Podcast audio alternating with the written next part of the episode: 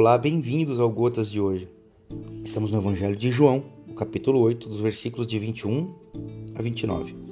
Ele continuou: Estou partindo e vocês vão me procurar, mas estão perdendo Deus ao fazer isso. Entretanto, é, estou entrando num beco sem saída. Vocês não poderão ir comigo. Os judeus se perguntaram: será que ele vai se matar? Foi por isso que ele diz que nós não podemos ir com ele? Eles perguntaram: Então quem é você? Jesus respondeu: O que tenho dito desde o princípio? Tenho coisas a dizer que os deixarão preocupados, julgamentos que irão afetá-los, mas se vocês não aceitam a veracidade daquele que ordenou as minhas palavras e atos, nada disso importa. Portanto, vocês estão questionando não a mim, mas aquele que me enviou. Eles ainda não haviam entendido que ele se referia ao Pai. Então Jesus tentou de novo. Quando vocês levantarem o filho do homem, então vão saber quem eu sou. Que não estou inventando nada, mas falando apenas aquilo que o Pai me comunicou. Aquele que me enviou permanece comigo. Ele não me abandona. Ele vê a alegria que tenho em agradar-lhe. Essas são as palavras de Jesus. A verdade, a realidade do que está na base de toda aparência não é tanto fruto do nosso intelecto quanto é o da nossa obediência. Permanecerem na minha palavra é a expressão que Jesus usa. Em um relacionamento pessoal com Jesus, ouvir isso que ele afirma é, é imprescindível. Não encontramos lendo os livros, não encontramos trabalhando em laboratórios, mas nós encontramos quando ouvimos a Jesus. Ou seja, é muito importante saber o que Jesus diz é muito importante nós sabermos o que Jesus está falando. Vejam, nós não estamos falando, ou não estou dizendo, nem Jesus está dizendo, o que a religião diz, o que a tradição diz, o que o tradicionalismo diz, o que a moralidade diz.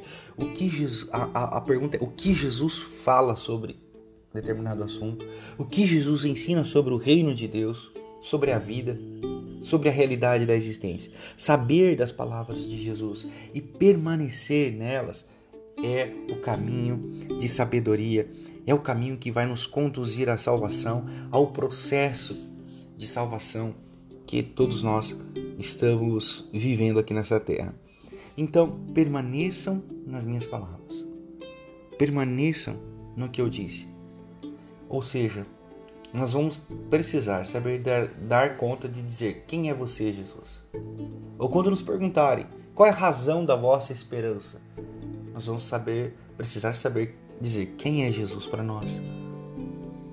Jesus não é um filósofo, Jesus não é um pensador, Jesus não é um, um, um idealista, Jesus não é um positivista, Jesus não é uma poesia que a gente lê é, contemplando o pôr do sol. Jesus é uma pessoa e nós precisamos conhecê-lo.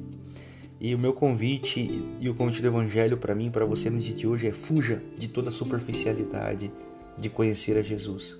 Fuja de toda religiosidade de conhecer a Jesus. Se busque um relacionamento profundo e sincero com Ele, sabendo quem Ele é. Ouça, ouça as pessoas que falem de Jesus. Queira ouvir de Jesus. Fuja de igrejas, pastores, padres, bispos, religiões que alimentem o seu ego, alimentem a, a, a, sua, a sua cobiça por dinheiro, conquista e status. Fuja. Fuja de lugares, de pastores onde é, vão extorquir você, a sua casa, tirando tudo que você tem em nome de Deus. Fuja de pastores vestidos é, é, que são lobos vestidos com peles de ovelha. Fuja.